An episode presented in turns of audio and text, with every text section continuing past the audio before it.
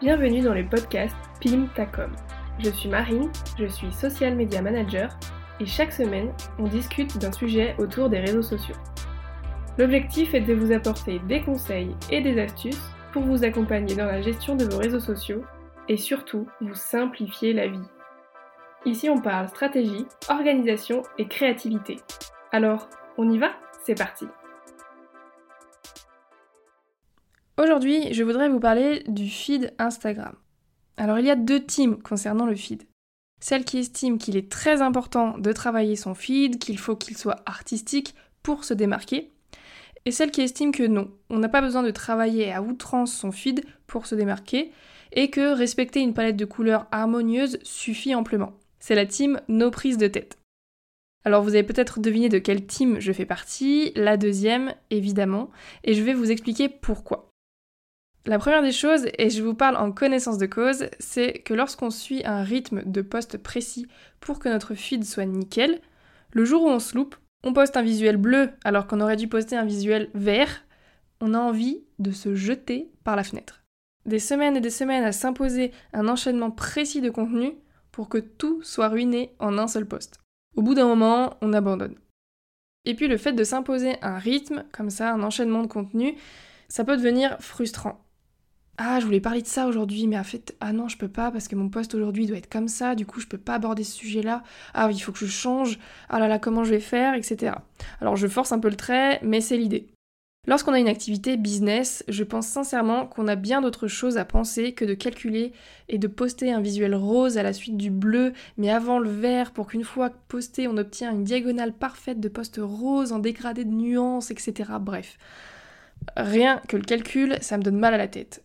Et j'ai d'ailleurs fait un post Instagram il y a quelques temps à ce sujet et je me suis bien amusée. Donc si vous voulez aller le voir, je vous invite à aller voir sur mon compte Instagram marine avec un y, social media.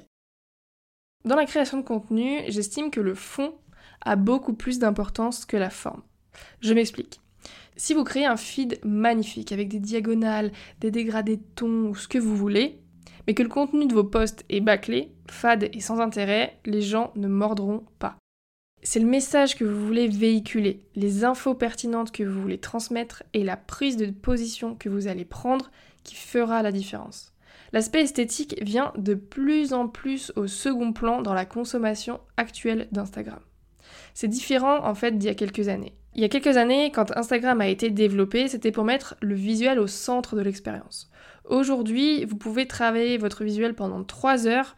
Si le discours est creux, le post va faire un bide. Alors désolé, je suis un peu brutale. En plus, si on réfléchit bien, la durée de vie d'un post Instagram est tellement minuscule que vous ne serez jamais rentable si vous passez 3 heures à créer un seul post. Et quand on est entrepreneur ou une petite entreprise, on n'a pas assez d'heures dans une journée pour tout faire déjà de base. Donc on ne peut pas se permettre de passer autant de temps sur notre création de contenu. Et dernier argument, et après je nuancerai mon propos, promis, réfléchissez au parcours utilisateur sur Instagram. Lorsqu'une personne décide ou non de vous suivre, c'est parce qu'elle a vu l'un de vos posts. Le point d'entrée n'est vraiment pas votre feed. Le point d'entrée, il se fait dans le fil d'actualité. Donc le plus important, c'est que chacun de vos visuels pris séparément soit impactant. Pas le rendu mis ensemble dans votre feed. Chacun de vos, de vos visuels doit capter l'attention individuellement pour que la personne soit intéressée qu'elle décide ou non d'aller voir votre compte et donc votre feed, et qu'elle choisisse ou non de s'abonner à vous. Et ensuite, lorsqu'on suit des personnes, on va rarement sur le feed en général. On consomme les contenus un à un depuis le fil d'actualité. Donc morale de cette première partie d'épisode, pas de pression avec le feed. Alors voilà, maintenant que j'ai bien détruit vos rêves, il est venu le temps de nuancer un petit peu mon propos. Alors pour moi, le feed n'a pas vraiment d'importance majeure. Il vient vraiment au second plan, voire au dernier plan dans l'ordre des priorités. Toutefois, je pense qu'il est important d'avoir une identité visuelle marquée dans notre communication. Quand je parle d'identité visuelle, j'englobe une palette de couleurs définie, une ou deux typographies, donc des polices, euh, un logo éventuellement, etc. Alors pourquoi une identité visuelle est importante? Premièrement, parce que ça permet de vous reconnaître. Votre palette de couleurs, plus votre typo, plus votre manière de vous exprimer, dans la tête de votre audience, ça doit faire tilt. Ah, c'est son poste, je vais aller lire. C'est la réaction en fait qu'on veut créer chez notre audience. Deuxièmement, parce que le visuel, c'est ce qui capte l'attention, avant de laisser place au discours. On a besoin d'attirer l'œil pour que l'on s'intéresse à ce que l'on raconte. Et l'œil, ça passe forcément par les couleurs et l'univers graphique. On doit soit donner envie, soit interpeller, et en fait on doit attirer le regard. Et troisièmement, parce que c'est une marque de professionnalisme. J'estime que lorsqu'on utilise les réseaux sociaux de manière professionnelle, notre communication doit transmettre qui l'on est.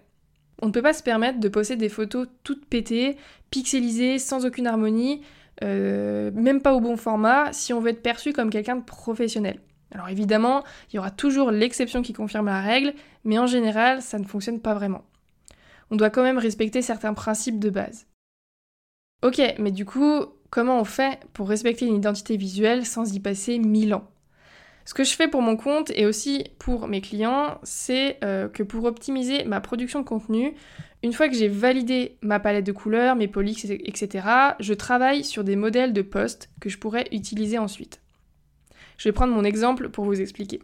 En gros, ma palette de couleurs se compose d'un vert foncé, d'un vert plus pastel, d'un orange un petit peu saumon, d'un gris très clair et d'un blanc. Je suis allée sur Canva, j'ai imaginé des visuels dans chacune des couleurs de cette palette, donc un avec un fond vert, un avec un fond saumon, un avec un fond gris et un avec un fond blanc, en gardant le vert foncé pour la police. Ensuite, pour alterner mes couleurs sur mon feed, il ne me reste plus qu'à regarder la couleur de mon dernier post. Il était vert Ok, et eh bien le prochain sera gris. Et puis le suivant sera orange par exemple.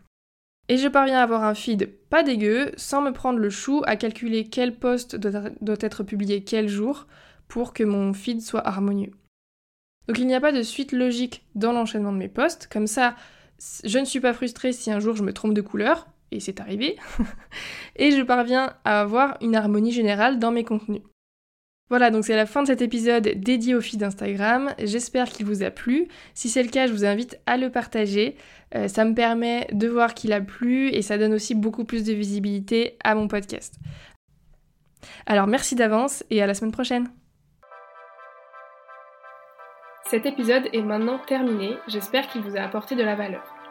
Si ça vous a plu, vous pouvez vous abonner à Pimptacom sur la plateforme d'écoute de votre choix pour être notifié des nouveaux épisodes chaque semaine.